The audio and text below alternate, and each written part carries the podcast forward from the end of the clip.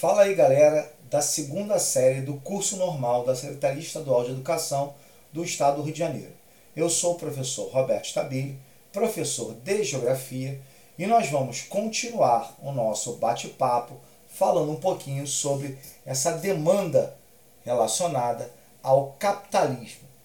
Nas últimos, nos últimos podcasts, nas últimas conversas, nós falamos do capitalismo comercial e do capitalismo industrial. Bom, galera, nós temos uma transformação aí no início do século XX. Nós passamos a ter uma influência muito forte no século XIX e no início do século XX do liberalismo econômico. Ou seja, quando o Estado, de uma certa forma, não participa em nada nos aspectos da economia do país. Isso faz com que as empresas privadas tenham um domínio, de uma certa forma, de praticamente controle essa base econômica. Sendo assim, o que, que se transformou o cenário? Numa disputa muito grande entre as empresas do capitalismo industrial e, claro, o surgimento de novas estruturas que eu digo que financeiras, principalmente bancos, bolsas de valores e etc. E esses ganhavam muito dinheiro baseado nessa estrutura nova do capitalismo, que nós chamamos de capitalismo financeiro. Capitalismo financeiro, sim, é esse mesmo, das bolsas de valores, né, das especulações de dinheiro, especulações imobiliárias, especulações financeiras, ou seja, tudo o que você imagina relacionado a esse processo em termos de circulação de dinheiro sem produção, né? Porque o que acontece no capitalismo financeiro é que você abandona de uma certa forma o processo produtivo e vai especular, né? e até hoje é assim, em termos de dinheiro, bolsa de valores, etc. No entanto, esse liberalismo econômico provocou uma das maiores crises do mundo, a crise de 1929, uma crise que esteve sempre atrelada ao processo onde você tem é, a produção em massa e você não tinha condições de vender esse produto.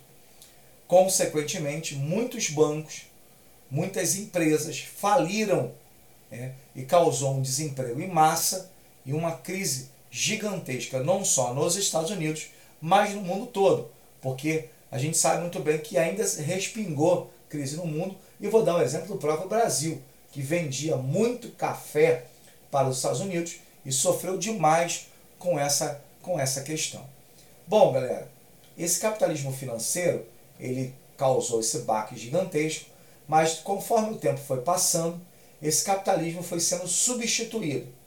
E agora com o capitalismo que a gente vê muito hoje, tá? muito atrelado à tecnologia, que é o capitalismo informacional, é o capitalismo ligado aos sistemas de informação.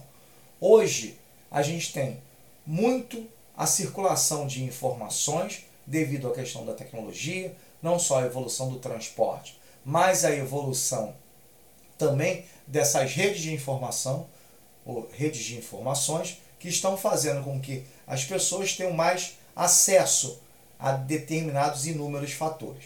Isso, para mim, é um dos elementos mais importantes que nós chamamos nessa questão ligada, claro, à tecnologia. O, capitalismo de hoje é um capitalismo diferente. É um capitalismo que vai fazer com que as empresas se localizem longe do mercado consumidor, das matérias-primas, ou seja, uma nova é, estruturação do cenário empresarial. Hoje, por exemplo, as sedes das empresas continuam, por exemplo, nos Estados Unidos, mas a produção foi para o Sudeste Asiático.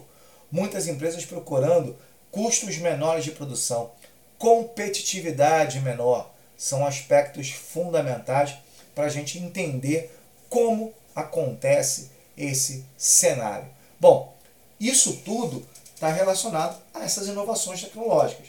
A terceira revolução industrial e a revolução 4.0, uma revolução extremamente evoluída que trouxe características muito interessantes sobre determinados aspectos relacionados à internet, tá?